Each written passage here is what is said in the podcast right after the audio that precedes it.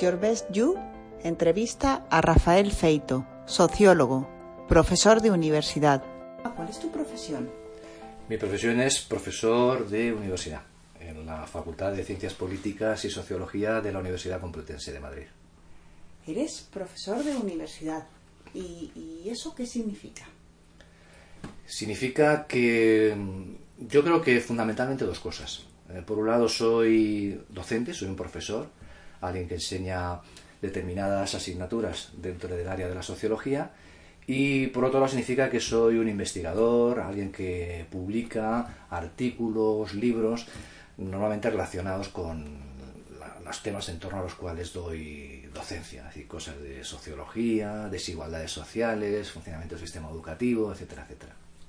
¿Qué, qué actividades implica tu trabajo? Es decir, ¿Tú crees que ahora mismo una persona de 16 o 17 años que nos esté escuchando puede hacerse una idea del trabajo que hay por detrás de ser un catedrático de universidad? Bueno, yo empezaría por ser profesor. Por ser un profesor de universidad. Por lo otro ya es más lejano y no todo el mundo llega, y ni tiene por qué llegar. Por ser profesor. Pues vamos a ver, yo creo que eh, hay que sentir una enorme vocación por el área de conocimiento que te pueda interesar tiene que tener una verdadera vocación de, investigar o de leer, de buscar nueva información y, seguramente no mirar el reloj. Es decir, no decir esto acaba a las 5 o las 6 de la tarde, sino que esto eh, puede surgir en cualquier momento. De hecho, en clase suelo citar el ejemplo de dos investigadores de origen ruso a los que se les concedió el premio Nobel de Física por el descubrimiento del grafeno, creo que fue hace 4 o 5 años y dijeron, pues esto lo descubrimos en lo que nosotros llamamos los experimentos de los viernes. ¿no? Esos trabajan en el Imperial College en Londres.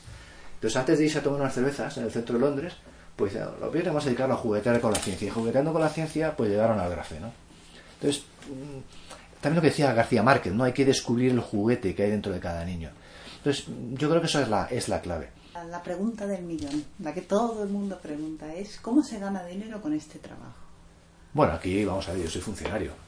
Entonces, se gana un dinero, un salario mensual que, bueno, no sé si hay muchas quejas con respecto a si el salario es bajo o es alto, pero yo diría que no está mal. Nos eh, preguntan, porque claro, no está mal, eh, al final es, es un tema más subjetivo que otra cosa. Entonces, sí que nos preguntan cuánto se suele ganar de media, cuánto es lo pues, máximo que se puede ganar. Sí, es que la, la media, bueno, es un poco de estadística, la desviación típica es muy grande porque hay diferentes tipos de profesores. Creo que en la Universidad Española hay como ciento y pico mil, ciento diez mil profesores, y de ellos la mitad o algo más de la mitad son profesores que no, tienen no son funcionarios.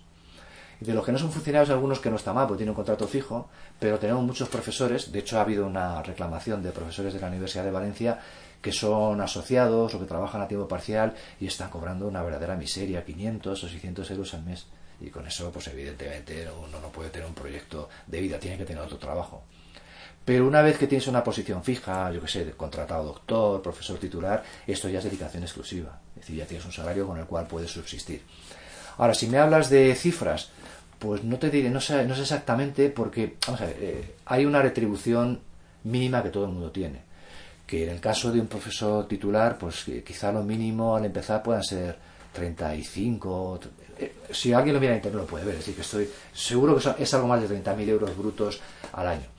Luego tenemos aquí una retribución adicional que, yo creo que mucha gente ahora lo está conociendo por eh, la cuestión esta de los plagios del rector de la Juan Carlos I, que son los sexenios de investigación. Es decir, que por cada seis años se nos evalúa la actividad investigadora y si consigues una evaluación positiva, por cada sexenio cobras unos 100 euros netos, una cosa, una cosa más o menos así. Y además tenemos quinquenios, que habitualmente simplemente por el transcurso del tiempo no se evalúa.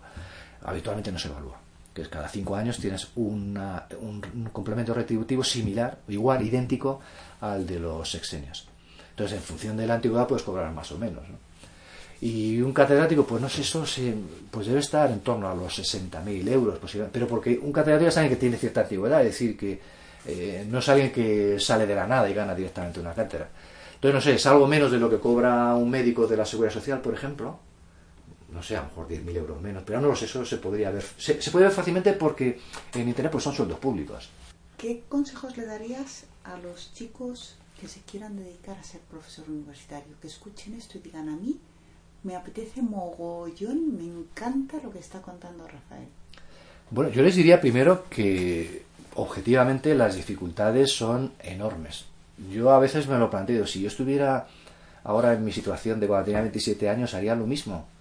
si esto implicara un recorrido de 10, 15 años, me, parece, me parece una locura. Yo creo que eso lo tendríamos que, cambiar. Ahora, si uno ve mi propia experiencia, diría, bueno, es un trabajo fascinante. No voy a decir que sea el mejor trabajo del mundo, porque a mí a lo mejor me habría gustado más ser John Lennon, pero es un trabajo donde uno puede desarrollar sus propias ideas, su vocación, sus inquietudes, pero yo creo que todo el mundo debería calibrar también esta dificultad, que es que me parece muy, muy peligroso, decir, que, todo esto desincentiva el cambio generacional. ¿Con qué peligros nos encontramos a la hora de elegir? Pues quizás en, no saber elegir bien. Es que nuestro sistema universitario es un poco rígido. Decir, uno decide, me matriculo en física y estudio solo física hasta que termino el grado, cuatro años.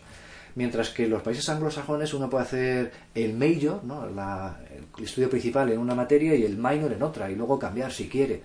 Yo creo que a lo mejor primero de cualquier carrera tendría que ser mucho más flexible. Decir, que sería un poco asomarse al mundo de la universidad y desde ahí decidir si uno quiere seguir en lo que ha elegido en principio o irse a otro sitio. Pues solamente nos queda darte las gracias por esta, por esta entrevista. No sé si quieres comentar alguna cosa más. No sé, yo creo que no ha quedado nada. ¿eh? A lo mejor sí, cuando salgamos de aquí seguro. No he dicho esto, no he dicho lo demás allá. Pues muchas gracias. Muy bien. Tu futuro será el que tú quieras que sea. Si estás interesado en encontrar tu vocación, escríbenos a vocación.yourbestyou.es.